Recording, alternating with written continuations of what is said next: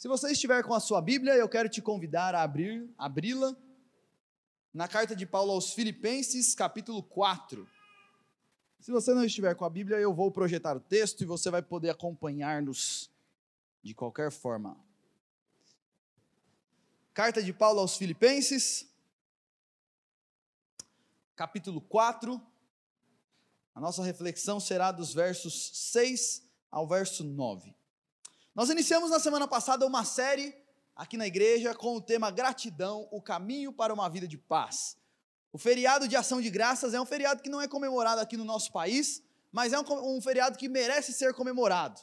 Porque a ideia desse feriado, que acontece normalmente em outros países no final do mês de novembro, a ideia do feriado é pararmos um dia para fazer uma recapitulação do ano e agradecer a Deus por tudo que Ele tem feito em nossas vidas. Porque certamente nós temos mais motivos para agradecer do que para reclamar. Nós temos mais motivos para exaltar o nome de Deus do que para ficar reclamando da vida. Porque de fato, Deus nos tem sido muito bom. Nós começamos né, essa série na semana passada e eu quero recapitular algumas coisas que nós falamos na semana passada antes de nós entrarmos no texto de hoje. Nós falamos na semana passada que a Bíblia nos mostra que existe uma misericórdia geral que Deus derrama sobre todos os homens. A Bíblia diz que Deus é misericordioso em sua essência. Deus é compassivo, é bondoso em sua essência, e ele derrama dessa sua misericórdia e dessa sua bondade em todos os homens. A verdade é que nós, a Bíblia nos mostra isso claramente, todos nós merecemos condenação da parte de Deus. Se Deus aparecesse aqui agora e nos desse exatamente o que nós merecemos, todos nós seríamos fulminados, evaporados, porque nós somos pecadores e Deus é santo. Mas Deus é bondoso, e ele tem paciência conosco, e ele, a Bíblia diz que ele é tardio em irar-se, e além de não se irar conosco, ele derrama da misericórdia dele diariamente nas nossas vidas. Por exemplo, hoje de manhã eu acordei e eu tomei um copinho de café e comi um pão com manteiga. Isso é fruto da misericórdia de Deus, porque nem isso eu mereço. O ar que eu respiro nesse momento, que nós respiramos nesse momento, é fruto da misericórdia de Deus, porque nem isso nós merecemos da parte de Deus. O fato de nós termos família, de nós termos amigos, de nós termos é, pessoas para compartilhar de nossas vidas, tudo isso é fruto da misericórdia de Deus que Ele derrama sobre todos os homens. Então a Bíblia nos mostra o seguinte: Deus é misericordioso para com todos. E a misericórdia de Deus é sobre as nossas vidas e sobre a vida de todas as pessoas nessa terra. Mas a Bíblia nos mostra o seguinte também: embora exista essa misericórdia que Deus derrama sobre todos os homens, existe uma misericórdia específica, a misericórdia salvífica, ou a misericórdia que salva, que essa misericórdia Deus não derrama sobre todos os homens. A misericórdia da salvação, da vida eterna, da transformação, Deus não derrama sobre todos, mas a Bíblia diz o seguinte: Deus derrama essa misericórdia sobre aqueles que se arrependem dos seus pecados e creem. A Bíblia nos diz o seguinte: todos nós aqui, sem exceção, somos pecadores e por isso merecemos condenação da parte de Deus. E nós, não podendo resolver esse problema, Deus abriu o caminho da salvação para nós, enviando Jesus Cristo que veio aqui na terra e viveu a vida que eu e vocês jamais conseguiríamos viver. Jesus foi o único que viveu, que nunca desobedeceu seus pais, que nunca xingou ninguém, que nunca deu uma resposta atravessada para ninguém, que nunca se irou de maneira pecaminosa com ninguém. Ele foi aquele que viveu uma vida perfeita e santa, o único que merecia ser abençoado de fato por Deus. Mas ele viveu a vida perfeita, que nós não conseguimos viver, e morreu naquela cruz, a morte que nós merecíamos morrer. E a Bíblia diz o seguinte: todos aqueles que se arrependem dos seus pecados, reconhecem isso, eu não mereço nada da parte de Deus, eu sou um pecador. E coloca sua fé em Jesus, eu creio que por Ele, e somente por Ele eu posso ter salvação. A Bíblia diz que sobre esses Deus derrama da sua misericórdia salvífica, da misericórdia que salva. E esses passam a desfrutar da certeza de que, ainda que eu morra hoje, eu estarei no céu com o Senhor. Essa misericórdia, a misericórdia da certeza da salvação, e a misericórdia da vida eterna, Cristo derrama sobre aqueles que se arrependem dos seus pecados e creem nele. E nós vimos isso na semana passada. Vimos também na semana passada que todos nós, sem exceção, temos uma tendência a sermos pessoas ingratas. Nós somos assim. Se acontece 10 coisas boas no nosso dia e uma ruim, nós terminamos o dia pensando em qual? Na ruim. Nós somos assim. Nós temos uma tendência a sermos ingratos. E sabe por que, que nós somos assim?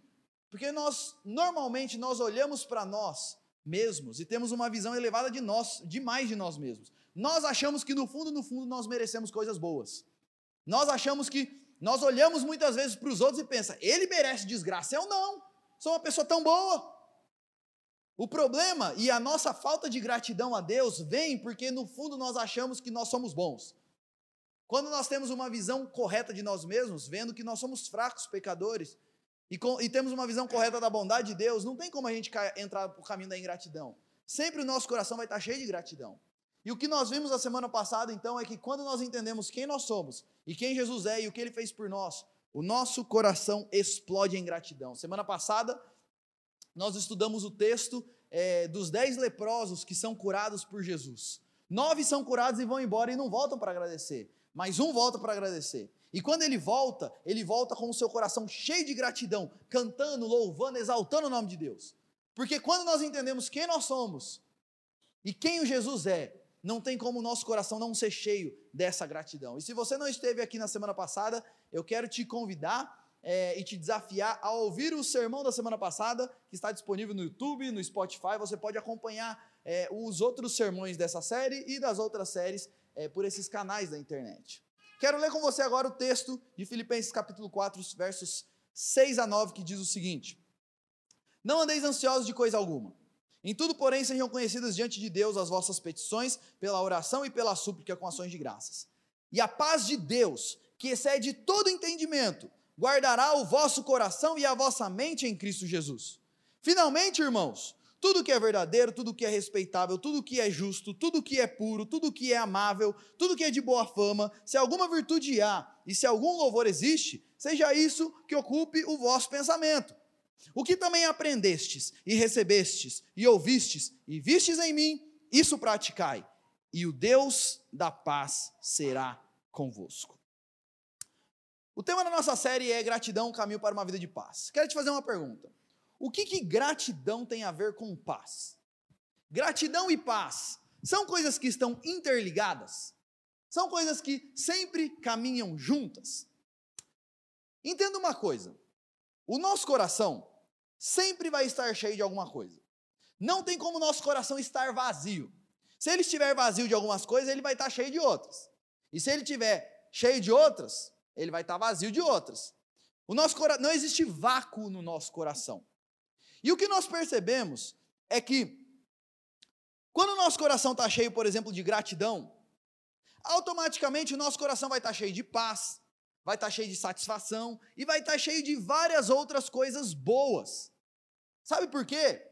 Porque quando eu começo a, a, a, praticar a gratidão e ter uma vida agradecendo a Deus pelo que Ele tem feito, eu começo a, a perceber constantemente como Deus é bom isso vai me trazendo paz para enfrentar as próximas coisas, porque eu olho e falo o seguinte: até aqui Deus tem sido tão bom, até aqui eu enfrentei tantas dificuldades, mas Deus me sustentou até aqui. E eu sei que daqui para frente Ele vai continuar cuidando de mim. Isso vai trazendo paz para as nossas vidas e enchendo o nosso coração de diversas outras coisas. Agora, se o nosso coração não estiver cheio de paz, de gratidão e de outras coisas, ele vai estar cheio de murmuração, não tem como as duas coisas existirem juntas. Automaticamente, quando nosso coração estiver cheio de murmuração, ele vai estar cheio de ansiedade, vai estar cheio de insatisfação e diversas outras coisas que caminham junto com a murmuração e com a ansiedade. Por quê? Que, que as coisas, que, que uma coisa tem a ver com a outra?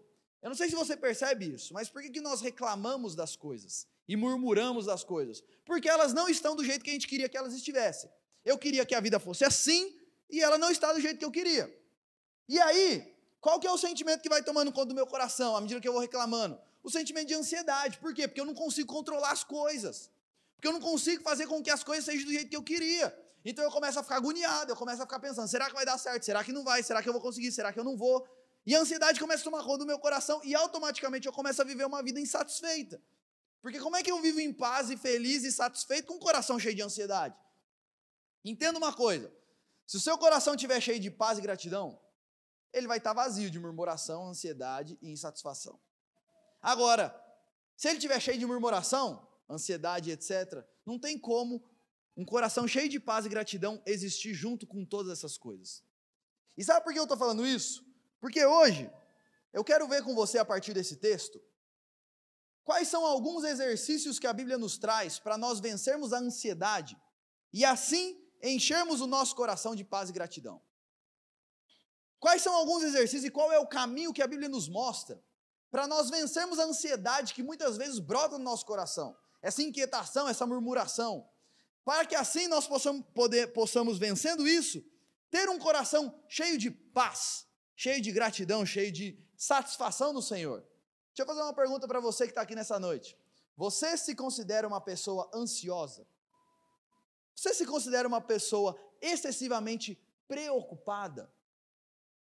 É sobre isso que eu quero conversar com você nessa noite. Esse texto, escrito por Paulo, foi escrito numa situação onde Paulo estava preso por pregar o evangelho, podendo ser condenado à morte. Deixa eu te fazer uma pergunta: se você estivesse preso injustamente, podendo ser condenado à morte, você estaria em paz ou ansioso? Você estaria de boa, tranquilo ou agoniado? O homem nessa situação escreve o seguinte: Não andeis ansiosos de coisa alguma. Em tudo, porém, sejam conhecidos diante de Deus as vossas petições pela oração, pela súplica, com ações de graças. Não andeis ansiosos. A ideia, gente, no original, essa palavra vem da ideia de você estar com a sua mente e com o seu coração dividido. A ideia de você estar ansioso é a ideia de que há várias forças puxando você um para cada lado e você se sente como que sendo esticado para vários lugares ao mesmo tempo. Você está com a sua atenção aqui, ali, ali, ali, e a sua cabeça não consegue parar, porque ela fica mil por hora, preocupado com várias coisas que estão acontecendo à sua volta, pensando em várias coisas que estão acontecendo à sua volta. Você já se sentiu assim? A ansiedade é uma coisa que afeta tudo nas nossas vidas. Quando nós, o nosso coração é tomado pela ansiedade, isso começa a nos afetar de diversas formas. Por exemplo, isso começa a afetar o nosso sono. Você já perdeu uma noite de sono por causa de ansiedade? Já teve insônia? Porque você deitou na cama e, e, e, é tanta. Eu não sei se já aconteceu isso com você, mas você pensa: nossa, amanhã eu tenho tanta coisa para fazer. Eu preciso dormir para acordar descansado amanhã. Aí que você não dorme mesmo. Aí você fica: eu tenho que fazer isso, tenho que fazer isso, tenho que fazer isso, tenho que fazer isso. Ansiedade afeta o sono, ansiedade afeta os nossos relacionamentos, porque quando nós nos relacionamos com pessoas ansiosas, elas nos aceleram. Muitas vezes elas são estressadas, elas estão agoniadas com a situação e elas descontam em você. Ansiedade afeta casamentos. Afeta ou não afeta? Seu marido é ansioso? Isso te afeta ou não te afeta? Sua esposa é ansiosa? Seus filhos? Seus pais? Para filhos, ter pais ansiosos é difícil, sabe por quê? Porque eles ficam inseguros. Porque os pais estão sempre agoniados, preocupados com as situações. Isso afeta os nossos relacionamentos, afeta a nossa família, afeta o nosso trabalho.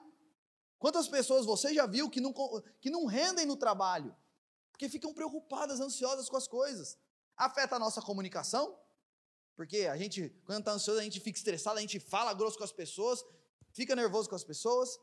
Afeta o nosso humor. A ansiedade afeta tudo. E perceba uma coisa que Paulo fala: não andeis ansiosos, e ele vai dizer, de coisa alguma. E é importante eu destacar isso, sabe por quê? Porque nós pensamos o seguinte, normalmente: existem algumas coisas que são besteira, a gente não devia ficar preocupado mesmo, não. Mas existem outras coisas que não. Aí são coisas sérias que, por exemplo, uma adolescente que está preocupada, porque e se eu cortar o cabelo e não ficar bonito? Isso daí é besteira. Isso daí ela não tinha que se preocupar com isso, não. Isso daí é. Agora, se eu tô com uma cirurgia marcada, aí tudo bem eu me preocupar. Porque aí é uma coisa séria. Normalmente nós pensamos assim, que quando a preocupação tem a ver com coisas pequenas, aí não, aí a gente não pode ficar assim, não tem nada a ver. Agora, quando diz respeito a alguma coisa mais séria, aí tudo bem, aí eu tenho motivo para estar assim. Mas Paulo vai dizer o seguinte: não andeis ansiosos de coisa alguma. Não tem nada nesse mundo que deveria tirar a nossa paz e deveria roubar a paz do nosso coração. Seja, por exemplo, os problemas políticos, a gente vive numa época de tensão política no nosso país, seja, por exemplo, problemas financeiros, seja, por exemplo, estou ficando mais velho, seja, por exemplo, doenças que vão aparecendo, Nada no mundo, não há nada no mundo que deveria tirar a paz do discípulo de Jesus. Se Paulo está dizendo, não andem ansiosos de coisa alguma, isso significa que o seguinte: não existe nada que seja grande demais que deveria ser suficiente para tirar a nossa paz e para tirar e para nos é, e para nos roubar a paz da mente do coração. Uma outra coisa que eu quero dizer sobre isso, ainda dentro nas duas primeiras frases, não andeis ansiosos de coisa alguma, é que Paulo está dizendo o seguinte: não andem ansiosos, isso é uma ordem. Isso significa que, se Deus está nos dando uma ordem, e nós descumprimos essa ordem, nós estamos pecando. Gente, viver em um estado de ansiedade é pecado diante de Deus. Se Paulo está dizendo não andem ansiosos, andar ansioso é descumprir uma ordem de Deus. E por que, que viver ansioso é pecado? E agora eu quero que você entenda isso, preste atenção nisso. Porque no fundo, no fundo, viver ansioso é duvidar de Deus. Por quê? Porque a questão da ansiedade é o seguinte: eu quero controlar algumas coisas que não estão no meu controle. Então eu fico preocupado e agoniado com essa situação. Mas, deixa eu te fazer uma pergunta: quem está no controle de todas as coisas? Deus. As coisas fogem da minha mão, mas fogem em algum momento da mão de Deus? A Bíblia diz o seguinte: que nem um passarinho cai do céu se Deus não permitir. Isso significa o seguinte: qualquer doença que acontece na minha vida é porque Deus permitiu. Se eu tenho que fazer uma cirurgia é porque Deus permitiu. Se eu estou tendo algum tipo de problema na minha família é porque Deus permitiu. Não existe nada, nada que fuja do controle de Deus. Outra coisa que ele é soberano. Outra coisa que a Bíblia nos mostra é que além de soberano, Deus é amoroso e bondoso. Ele ama os seus e já provou que ama, enviando Cristo para morrer na cruz. E esse Deus que nos ama e já mostrou que ama, prometeu que ele vai fazer com que todas as coisas, mesmo as coisas ruins, cooperem para o nosso bem. Se eu tenho um Deus que é soberano, que controla tudo, que me ama, e que prometeu que tudo sempre vai cooperar para o meu bem, quando eu fico ansioso, eu estou olhando para ele falando o seguinte: eu sei que o senhor fala tudo isso daí, mas eu não confio no senhor, não. Eu sei que o senhor está cuidando, mas isso não é o suficiente para me trazer paz. Está entendendo por que, que ansiedade é pecado? Porque no fundo, no fundo, é você olhar para Deus. É claro que a gente não faz isso conscientemente, mas no fundo, no fundo, é você olhar para Deus e dizer: o Senhor não é confiável. O Senhor está no controle de tudo, mas eu não confio no Senhor. A não ser que tudo esteja do jeito que eu queria, eu não consigo ficar em paz. E é por isso que ansiedade é pecado. E é importante frisar isso, gente, sabe por quê? Porque normalmente nós não temos, nós não olhamos isso como um problema nas nossas vidas. Quer ver? Ó, se eu fizesse uma pesquisa aqui, eu, é só brincadeira, não precisa levantar a mão, mas se eu fizesse, ó, levante a mão quem no último mês olhou para uma pessoa do sexo oposto e pensou alguma besteira. Se eu pedisse para você levantar a mão, eu, eu, tenho certeza que pouca gente, ou talvez ninguém, levantaria a mão. Mas a verdade é que a maioria fez isso. Mas todo mundo ia ficar com vergonha de levantar a mão. Agora, se eu perguntasse, levante a mão quem se considera uma pessoa ansiosa. A gente levanta, a gente não tem vergonha. No fundo, a gente não acha que isso de fato seja um problema. Mas Paulo está dizendo o seguinte: isso é um problema. Não andeis ansiosos de coisa alguma. Gente, a ansiedade pode se manifestar de várias formas. Angústia, aquele negócio, aquele, aquele mal-estar. Muitas vezes isso se dá por causa de ansiedade. Inquietude, tem pessoa que não tem mal-estar, mas a pessoa vive inquieta. É, é, é uma pessoa agoniada, ela não consegue ficar parada. Ela não consegue sentar e curtir um, e tomar um café tranquilo com a sua família. Ela está sempre inquieta. Muitas vezes a ansiedade se manifesta assim: insônia, gastrite, pressão alta, etc, etc, etc. É interessante porque a ansiedade é um problema emocional, mas que muitas vezes gera problemas físicos no nosso corpo. É importante frisar uma coisa: nem toda preocupação é pecado. Há preocupações legítimas, por exemplo, hoje eu tenho que trabalhar, então eu tenho que acordar mais cedo porque tem trânsito. Estou preocupado de não conseguir chegar no horário porque aconteceu alguma coisa. Isso é uma preocupação legítima. Eu estou me preocupando com as coisas que eu tenho para fazer hoje, etc. Eu tenho que me precaver com algumas coisas no futuro. Eu faço exame toda, todo ano. Isso tudo são preocupações legítimas. E também, isso é importante frisar, que há desequilíbrios emocionais que nós vivemos por problemas fisiológicos. Às vezes estou com algum tipo de problema hormonal. Isso pode gerar algum tipo de desequilíbrio emocional. Então, existem preocupações que não são pecaminosas, mas a maioria das vezes é um problema espiritual. Na grande maioria das vezes, não é uma preocupação legítima e na grande maioria das vezes não é por causa de algum problema fisiológico. Na grande maioria das vezes é por falta de confiança em Deus mesmo. E o que eu quero ver com você hoje é: olha, Júlio, entendi esse negócio aí. E eu reconheço que eu tenho dificuldade nessa área da ansiedade. Como é que eu trato isso? Qual é o caminho para eu vencer a ansiedade que brota no meu coração? E é bonito esse texto porque a Bíblia não nos mostra só qual é o problema, mas ela nos dá três exercícios, três coisas para nós praticarmos, para nós vencermos a ansiedade que brota no nosso coração. E o primeiro exercício que esse texto nos mostra é que nós devemos, ao invés de ficar ansioso, fazer tudo isso conhecido diante de Deus, pelas a, as, as nossas petições, pela oração, pela súplica e com ações de graças. Primeiro exercício que eu quero deixar com você. Quer vencer a ansiedade? Quer lidar com essa preocupação do seu coração? Ao invés de ficar ansioso, pega tudo isso e leve as suas preocupações a Deus em oração. Se coloque diante de Deus, e ao invés de ficar agoniado, Senhor, eu estou preocupado com isso, com isso e com isso.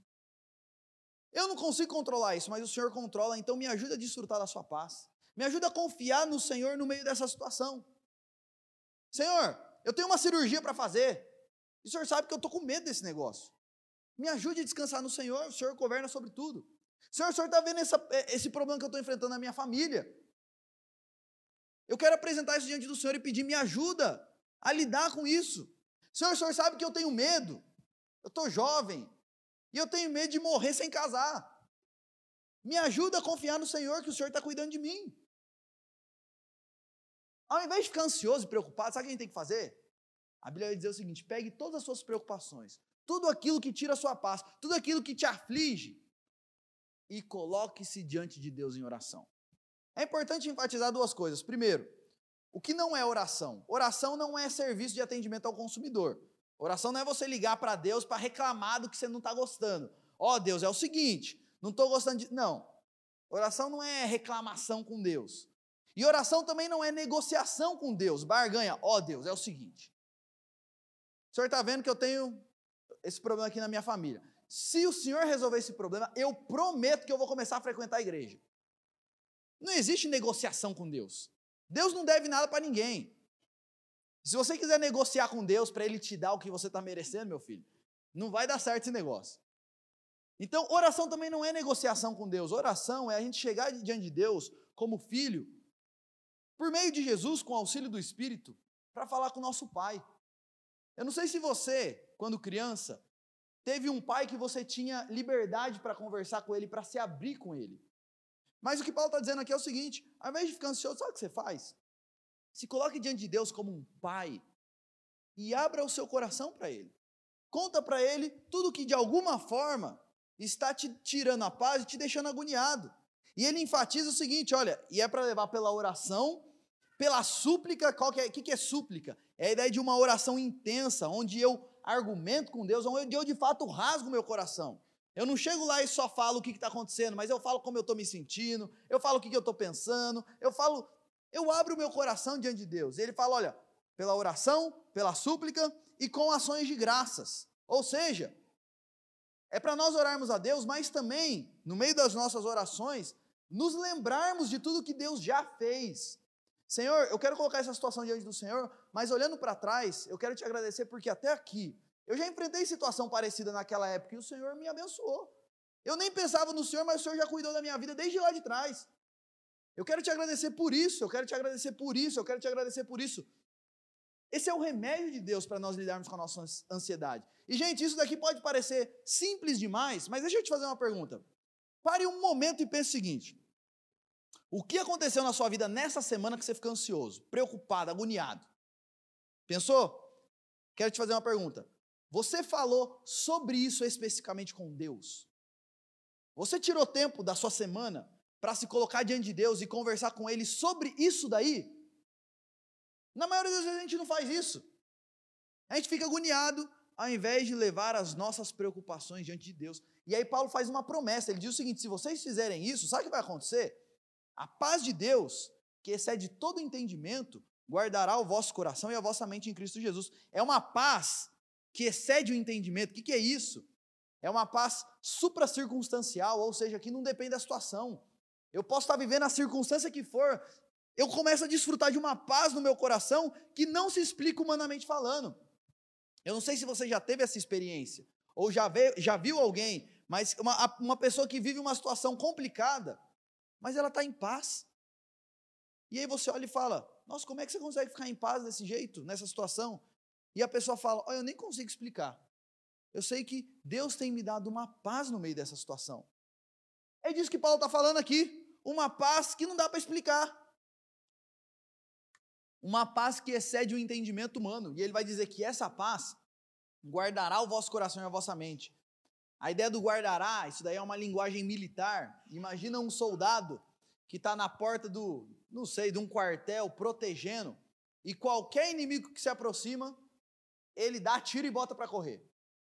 Paulo está dizendo o seguinte: se vocês fizerem isso, Deus vai trazer uma paz que vai montar guarda na porta do coração e da mente de vocês. E todas as vezes que a ansiedade quiser chegar perto para bater na porta, esse guarda, a paz de Deus vai botar a ansiedade para correr. Vai guardar a mente de vocês e o coração de vocês. E aqui, gente, é importante fazer uma distinção. Que o texto fala da paz de Deus. E existe outros textos da Bíblia que fala sobre paz com Deus. A paz de Deus é diferente da paz com Deus. Quando a Bíblia fala da paz com Deus, ela quer dizer o seguinte: todos nós nascemos inimigos de Deus por sermos pecadores. E quando nós cremos em Cristo, Cristo nos reconcilia com Deus. Nós nascemos inimigos de Deus, mas em Cristo nós temos paz com Deus. E agora nós estamos reconectados com Deus. Isso tem a ver com o nosso estado, o estado legal, status legal nosso. Agora, Paulo aqui ele não está falando disso, ele está falando sobre o sentimento de paz que vem de Deus. Porque é possível eu estar em paz com Deus, mas mesmo assim não desfrutar da paz de Deus. É possível eu ser uma pessoa que estou reconciliada com Deus, eu sou amigo de Deus, eu estou em paz com Deus, mas mesmo assim eu não desfruto da paz que vem de Deus, eu continuo vivendo uma vida agoniada. Por quê? Porque eu não pratico isso que o texto fala. No meio das minhas ansiedades, eu não levo tudo a Deus em oração. Então, primeiro exercício para vencer a ansiedade. Primeiro, leve tudo a Deus pela oração, súplica com ações de graças. Segundo exercício, lá no versículo 8, Paulo vai dizer o seguinte: finalmente, irmãos, tudo que é verdadeiro, tudo que é respeitável, tudo que é justo, tudo que é puro, tudo que é amável, tudo que é de boa fama, se alguma virtude há e se algum louvor existe, seja isso que ocupe o vosso pensamento. Segundo exercício para vencer a ansiedade, discipline os seus pensamentos. Discipline os seus pensamentos. Paulo está dizendo o seguinte: ocupem a mente de vocês com coisas boas, com as coisas do alto, e aí ele dá uma lista com vários critérios que nós devemos sempre pensar nisso o seguinte, eu só posso encher minha mente com coisas que ocupam todos esses critérios. Por exemplo, tudo que é verdadeiro, ou seja, nada que tudo que é sem falsidade ou fatos concretos. Quer eu vou dar só um exemplo disso. Imagina que eu vou fazer uma cirurgia. E aí eu começo a ficar preocupado e ansioso. Será que vai dar certo? Puxa, mas eu sou pai de família. E se eu não voltar dessa cirurgia? Como é que vão ficar meus filhos? E puxa, tem meu filho que ele já tem dificuldade e não sei. Deixa eu fazer uma pergunta. Esses pensamentos são verdadeiros? Não. Aconteceu. Até onde, até onde eu saiba, isso é tudo mentira. Até acontecer não é fato concreto, é tudo mentira. E sabe por que eu fico ansioso? Porque eu estou ocupando a minha mente com pensamentos que não são verdadeiros. Eu vou em tal lugar e eu fico pensando, será que nossa, tal pessoa deve ter ficado pensando isso, isso, isso de mim. Nossa, eu vi o jeito que ela olhou para mim. E não sei o que, não sei. Isso é verdadeiro? É suposições. E sabe por que a ansiedade muitas vezes brota no nosso coração?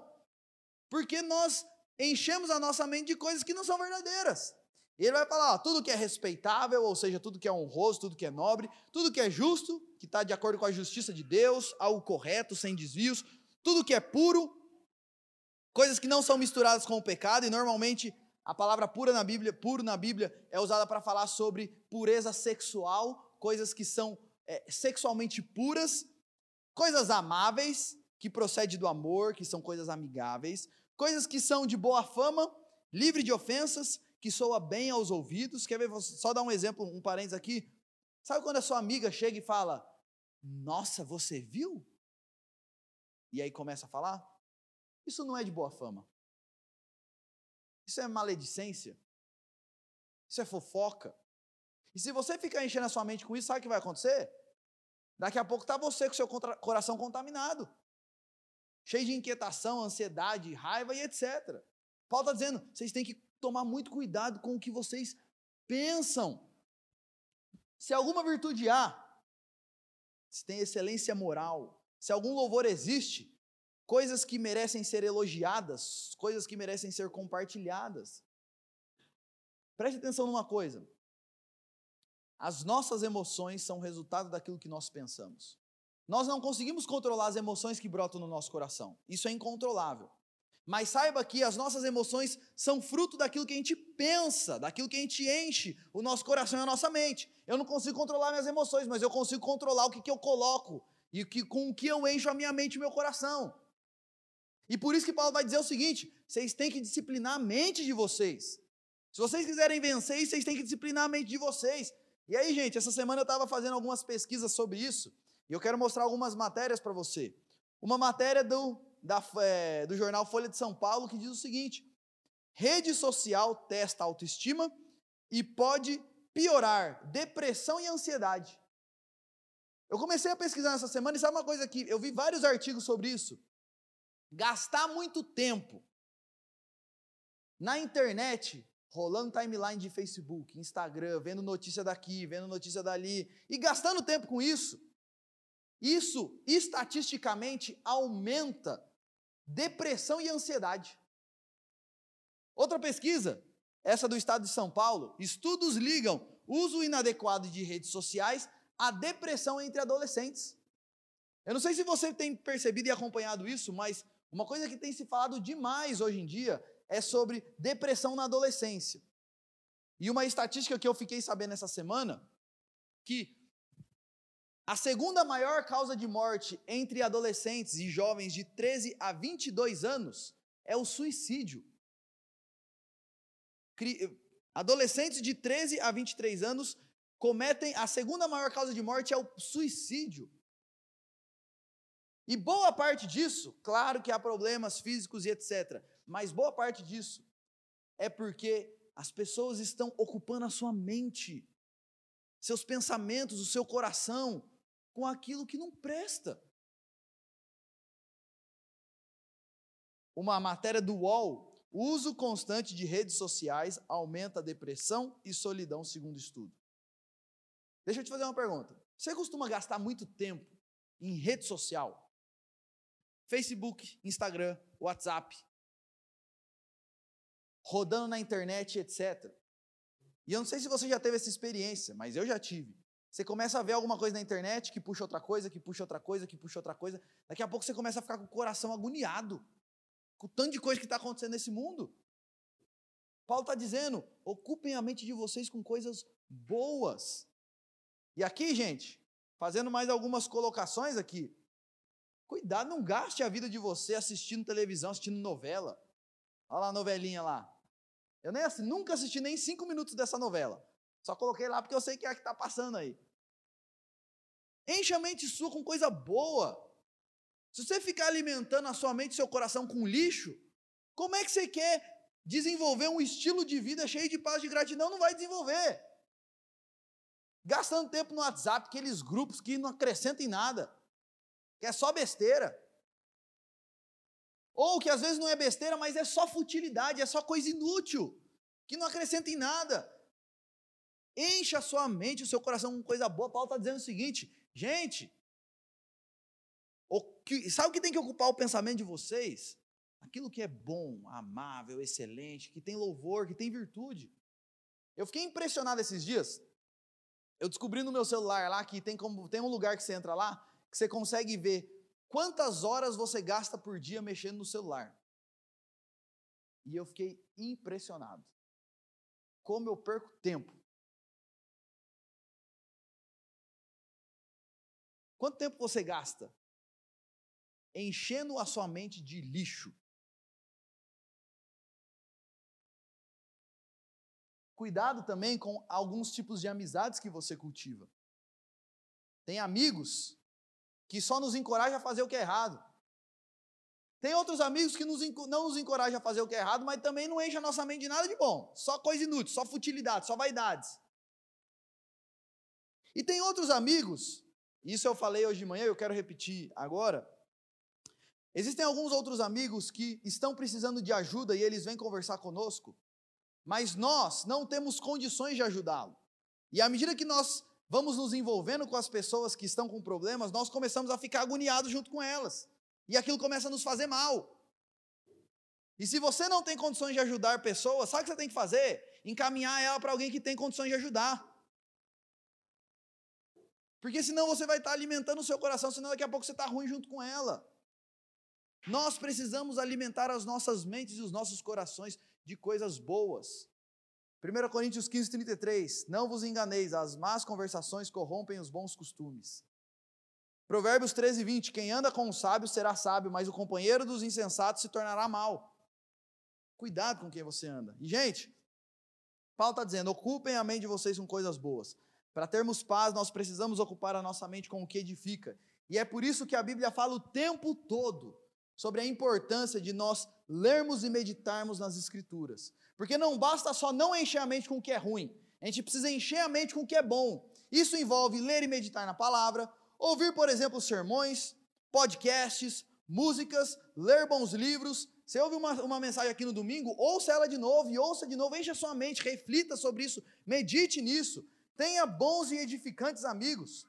Assim que você identificar um pensamento ruim, substitua-o por algo que cumpra os requisitos dessa lista. Preste atenção numa coisa. Assim como nós disciplinamos um cachorro, senta, senta. Eu mandei você sentar. A gente precisa fazer isso com os nossos pensamentos. Porque senão, daqui a pouco a ansiedade vai estar tomando conta do nosso coração. Como vencer a ansiedade? Primeiro, em tudo, exercício 1, um, leve tudo a Deus em oração, súplica com ações de graças. Segundo, discipline os seus pensamentos. E por fim, Paulo vai dizer: E o que vocês aprenderam, receberam, ouviram e viram em mim, isso praticai, e o Deus da paz estará convosco. Paulo está dizendo: Eu fiquei um bom tempo aí com vocês, ensinei várias coisas para vocês, ensinei para vocês quais são as responsabilidades que Deus tem para vocês. Então, não sejam crentes teóricos, Pratiquem o que vocês aprenderam. Quer vencer a ansiedade? Além de ocupar sua mente com coisa boa, se foque nas responsabilidades que Deus tem para você e faça aquilo que Deus quer que você faça. E praticar é mais do que fazer uma vez, é fazer sempre. Gente, entenda isso. A paz de Deus, ela não vem automaticamente, não vai ser assim. Um dia você vai estar sentado na sua casa, perdendo tempo na internet e vai fazer o download da paz. E a partir daquele momento você vai viver em paz para o resto da sua vida. Isso não vai acontecer. A paz de Deus não vem automaticamente, ela vem à medida que nós praticamos aquilo que a palavra nos orienta. E um texto que também fala sobre ansiedade, e são os dois textos tradicionais quando o assunto é ansiedade, que é Mateus capítulo 6 e Filipenses capítulo 4. Mateus 6, verso 34, Jesus termina esse texto falando o seguinte: Portanto, não vos inquieteis com o dia de amanhã, pois o amanhã trará os seus cuidados. Basta ao dia o seu próprio mal. E preste atenção nisso, eu quero que você entenda o que eu estou querendo dizer aqui quando eu falo pratica o que você aprendeu da palavra. Deus nos deu ombros que só conseguem encarregar as responsabilidades do hoje. Deus nos criou de modo que nós só conseguimos nos é, carregar as responsabilidades que Ele tem para nós hoje. Sabe o que é ansiedade? É a energia colocada na coisa e no dia errado. Ansiedade é quando eu me preocupo, eu estou preocupado com aquilo que eu vou ter que fazer amanhã, depois de amanhã, daqui um mês, como é que vão estar as coisas daqui uma semana. E o que o texto nos ensina, e o que, Deus nos ensina é o seguinte: não se preocupe com amanhã, se foque no hoje e faça o que Deus quer que você faça hoje. Ao invés de ficar olhando para amanhã, olhe para hoje e pense: o que Deus quer que, você, que eu faça hoje? Sabe por quê, gente? E preste atenção nisso. Porque quando você perde tempo se preocupando, você deixa de fazer o que você deveria fazer e você vira uma pessoa improdutiva e preguiçosa. Eu não sei se você percebe isso, mas quando você fica muito ansioso e muito preocupado com as coisas, você deixa de cumprir com as suas responsabilidades hoje. Não sei, talvez você seja, você é casado, você vai a uma esposa. E você tem as suas responsabilidades como esposa, tem, você tem suas responsabilidades na sua casa. E quando a gente se preocupa, a gente deixa de se de fazer aquilo que a gente tem que fazer para se preocupar. E o que Deus está nos ensinando é o seguinte: ao invés de ficar se preocupando, pense o que Deus quer que eu faça hoje. E ao invés de colocar minha energia no amanhã, eu vou colocar toda a minha energia no que Deus quer que eu faça hoje. Eu acordei hoje. E ao invés de eu ficar. E eu acordei agoniado com: Senhor, está acontecendo isso, está acontecendo isso, o que será que vai ser disso, o que será que vai ser disso? O que eu tenho que fazer? Me colocar diante de Deus, apresentar tudo isso a Ele Terminei de orar, falar: Ok, Senhor, e o que eu tenho para fazer hoje? Bom, eu tenho que levar meu filho na escola, eu tenho que fazer café para os meus filhos, depois eu tenho que levar eles na escola, depois eu tenho que preparar almoço, depois eu vou sair à tarde para fazer tal coisa. Então, Senhor, conversamos disso, já entreguei na sua mão, eu vou me preocupar com o que eu tenho que fazer hoje agora. Vou fazer o melhor café da manhã para os meus filhos possível, vou levar meus filhos na escola com um sorriso no rosto, conversando com eles, e eu vou me concentrar naquilo que Deus quer que eu faça hoje. Porque quando nós nos preocupamos, nós deixamos de fazer bem feito aquilo que nós temos para fazer no dia de hoje. Por quê? Porque a gente está preocupado. Porque a nossa cabeça não está no hoje. E o que a Bíblia nos ensina é, e Paulo está dizendo, o que vocês viram, pratiquem, façam o que vocês têm para fazer hoje. Deixa eu te fazer uma pergunta. Você já deixou de cumprir com as suas responsabilidades como marido, como esposa, como filho, como pai, como trabalhador, como estudante ou qualquer outra coisa, porque você estava preocupado com alguma coisa? Eu tenho certeza que sim. E é por isso que Paulo está dizendo o seguinte: você quer vencer a ansiedade? Dentre as outras coisas, você tem que olhar para o que Deus quer que você faça hoje e praticar aquilo, as responsabilidades que Deus tem para você hoje. Se foque no hoje. Deixa o amanhã para amanhã. Amanhã você vai ter suas preocupações e deixa para se preocupar com amanhã, amanhã. Se preocupe com o que Deus quer que você faça hoje. Dando aqui, deixando a coisa um pouco mais clara ainda. Eu não sei se você tem alguma coisa que você tem que fazer essa semana que você está agoniado e preocupado com isso. Você sabe que você vai ter uma semana corrida, você vai ter uma semana difícil, você vai ter que ter uma conversa difícil, não sei. Tem alguma coisa difícil que você tem que fazer essa semana. E talvez enquanto você está aqui, você está pensando nisso. Sabe o que Deus quer que você faça? Coloque isso diante dele. E vai terminar o culto aqui. Você tem as pessoas à sua volta, aí vai ficar preocupado, vai conversar com as pessoas. Vai desfrutar da companhia das pessoas boas que Deus colocou na sua vida. Vai embora para sua casa, conversando com a sua família, brincando com eles. Deixe para se preocupar com o que você tem para fazer nessa semana quando chegar a hora. Faça hoje o que Deus quer que você faça hoje. Assuma as responsabilidades do hoje. Porque basta cada dia o seu próprio mal. E o texto termina dizendo o seguinte: E se vocês fizerem isso, o Deus da paz será convosco. Primeiro ele fala que a paz de Deus, que excede todo entendimento, guardará a mente e o coração de vocês. E agora ele fala: E não a paz de Deus, mas também o Deus da paz vai se fazer presente na vida de vocês. Esse texto é muito bonito e a estrutura dele é muito simples. Paulo vai dizer: Olha, eu tenho três exercícios para vocês. Orem com súplicas e ações de graças, disciplinem seus pensamentos e pratiquem o que vocês têm aprendido na palavra. E sabe o que vai acontecer? A paz de Deus e o Deus da paz estará presente na vida de vocês. Quero ter, terminar fazendo algumas reflexões finais. Gente, boa parte da ansiedade que nós temos é porque nós não oramos, não enchemos a nossa mente com a palavra de Deus e não nos concentramos nas responsabilidades que Deus tem para nós hoje. Boa parte das vezes que nós andamos ansiosos é porque a gente não está fazendo aquilo que a palavra de Deus diz que nós devemos fazer. E aí o que acontece é que muitos têm corrido para recursos humanos. Está ansioso, não faz o que a palavra diz, e aí vai correr atrás dos recursos humanos para resolver a ansiedade. Muitos começam a tomar remédio, muitos começam a, a. não sei, tem tanta, tanta gente fala tanta coisa. Ó, oh, começa a comer isso, começa a fazer isso, começa a fazer isso que resolve o problema da ansiedade. Tudo isso daí pode até ajudar. Pode até dar uma sobrevida, mas é paliativo, não resolve o problema. O que resolve é a gente praticar o que a palavra diz. E eu quero fazer algumas perguntas finais para você. Você tem apresentado suas ansiedades diante de Deus com súplicas e ações de graças? Você tem feito isso diariamente, costumeiramente? Segunda pergunta: você tem disciplinado a sua mente? Você tem enchido a sua mente com o quê? Tem gastado muito tempo na televisão? no celular, no WhatsApp. Eu fiz um desafio de manhã e eu quero fazer esse desafio para você agora de novo. De novo não, porque você não estava aqui de manhã, né? Então, para você que está aqui agora. Pense nessa semana que passou e mentalize um pouquinho. Quanto tempo você gastou no celular e na televisão e no computador? E quanto tempo você gastou lendo a Bíblia, orando e enchendo a sua mente com coisas boas? Mentalizou? O meu desafio para você é o seguinte: nessa semana troca. O tempo que você gastou lendo a Bíblia e orando é o tempo que você vai gastar é, mexendo no seu celular e assistindo televisão. E o tempo que você gastou mexendo no celular e assistindo televisão e na internet no mês na semana que passou, você vai gastar lendo a Bíblia e orando. Nossa, Júlio, mas então eu vou ter que ficar 17 horas por dia lendo a Bíblia e orando. É isso aí. E você vai ver se na semana que vem você não vai estar mais em paz do que agora. Gente, o caminho está aí. A palavra de Deus é muito clara.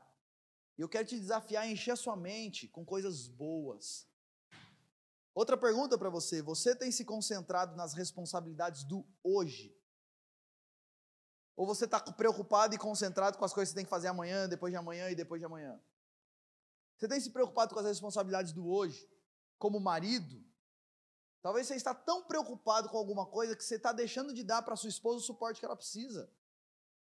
Ou esposa, você está tão preocupado com alguma situação que você está deixando de ser a esposa que você precisa ser. Você está deixando de dar amor, carinho, e tem tratado mal o seu marido. Porque está ansioso, porque está ansiosa.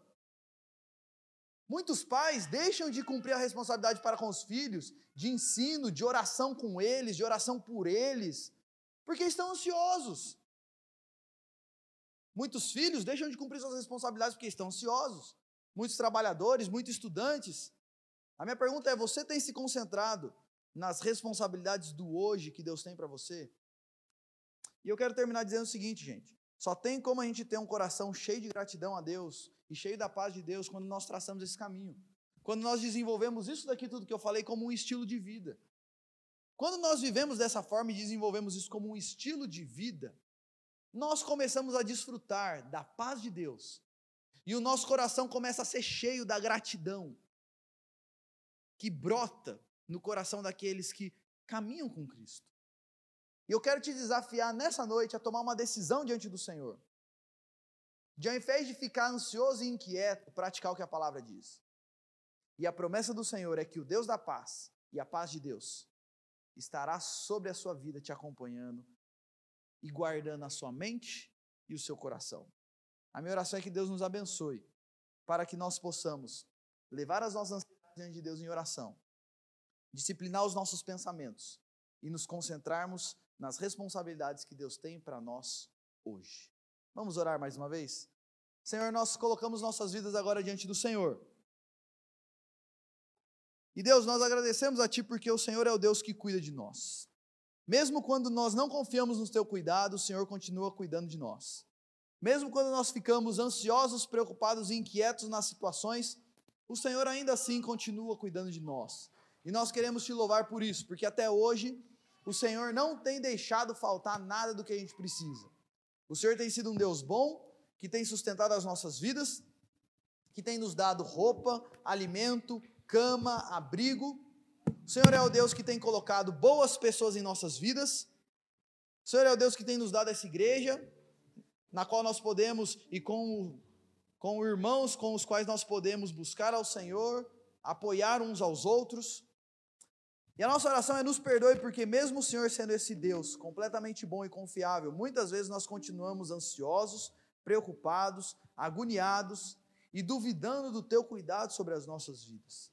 Nos perdoe por isso. E a nossa oração é nos ajude a desenvolver um estilo de vida grato ao Senhor. Um estilo de vida disciplinando os nossos pensamentos, um estilo de vida sempre levando tudo ao Senhor em oração e nos ajude a cumprir com as nossas responsabilidades diárias Deus, o Senhor tem para nós, tem coisas que nós precisamos fazer e que ninguém pode fazer por nós, e nós precisamos fazer hoje. E a nossa oração é: nos ajude a não ficar pensando no amanhã, no semana que vem, no mês que vem, mas pensar no hoje e cumprir com as responsabilidades que o Senhor tem para nós no hoje. E nos ajude a nos focarmos no hoje, sabendo que o amanhã está nas Suas mãos e que o Senhor é o Deus que nunca nos faltará. Como diz o Salmo 23: o Senhor é o nosso pastor e por isso nada nos faltará. Nos ajude a acreditar nisso. Nos ajude a crescer em fé, a crescer em confiança no Senhor e a estarmos com as nossas vidas na tua presença a cada dia. Muito obrigado por tudo que o Senhor tem feito nas nossas vidas. E a nossa oração é faça brotar no nosso coração a gratidão e a paz que vem de ti. Essa é a nossa oração no nome do Senhor Jesus. Amém.